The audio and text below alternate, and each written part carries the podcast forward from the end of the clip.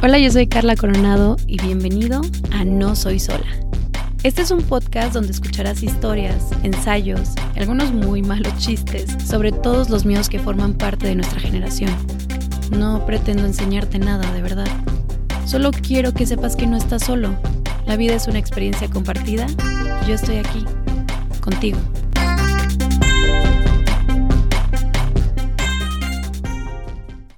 El momento que más temía ha llegado. De verdad intenté de todas las maneras posibles que esto no sucediera. Lo analicé, lo trabajé, incluso le escribí chingos de malos chistes.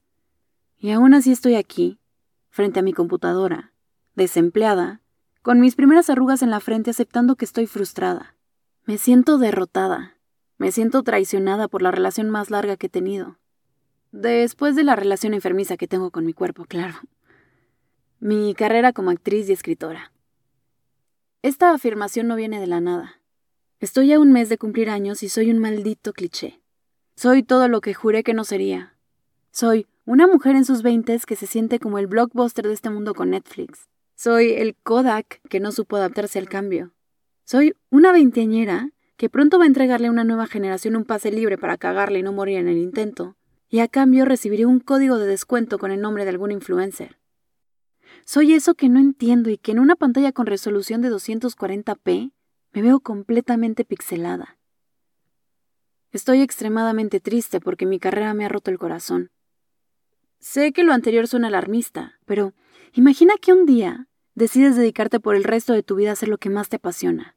Todos los domingos le das el diezmo, los martes asistes a sus open mics, y los demás días de la semana subes stories promocionándola.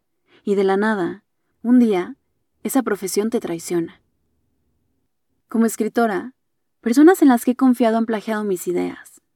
Como actriz, tengo la seguridad de un perro maltratado. Como ser humano siento que solo soy lo que hago. Y es justo por todo esto que odio a Rambo. Lo aborrezco porque para mí su historia de éxito, en la que Sylvester Stallone vendió el guion de su película con la única condición de que él la protagonizara, fue suficiente para hacerme creer que los sueños sí se cumplen. Fue mi Disneyland de cada día. Fue una anécdota que tenía una gran probabilidad de repetirse, pero ahora reencarnada en esta mujer mexicana, con baja autoestima, y que solo sabe el año en el que vive por el modelo de iPhone que está a la venta, aunque no lo pueda comprar. Hoy me doy cuenta que algunas de las personas que ambiciono ser en el trabajo son pésimos seres humanos. Y también me doy cuenta que me rehúso a formar parte del grupo de los culeros. Me escupiría a mí misma si predicara por la vida lo feminista que soy y a la primera oportunidad le robara propiedad intelectual a una mujer solo porque puedo. ¡Qué asco! Me escupiría. Me escupo. Sé que si soy congruente conmigo, me tomará más tiempo lograr lo que anhelo. Y quién sabe, en una de esas me toma el tiempo suficiente como para renunciar a mis sueños. Pero muero porque mis padres vean que su hija ha conseguido lo que quiere, sin ir en contra de lo que predica aunque lo que predique sea básicamente lo que viene siendo el Internet de las cosas y la idea de que el reggaetón lo mejora todo. En este momento decido dejar ir de una buena vez a Rambo. Y a cualquier persona que crea que admiro solo porque está en un altar laboral que mi mente le ha creado. Adiós, pinche Rambo. Y gracias. Gracias porque estos años contigo fueron unos buenos castillos en el aire. Pero ahora prefiero una casa aquí, chiquita, en la tierra una casa en una colonia donde mis vecinos no me roben y finjan que fue el del cable. Una casa donde mi vecino el taxista no me odie por ser pro Uber. Y definitivamente una casa donde la palabra Wi-Fi signifique World is full of integrity people. Mientras ese momento llega, no me queda más que repetirme en loop el siguiente mantra.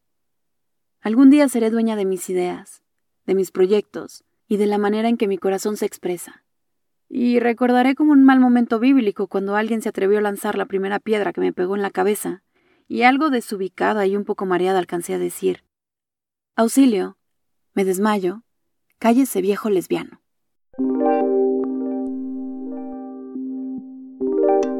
Me escupo a mí misma.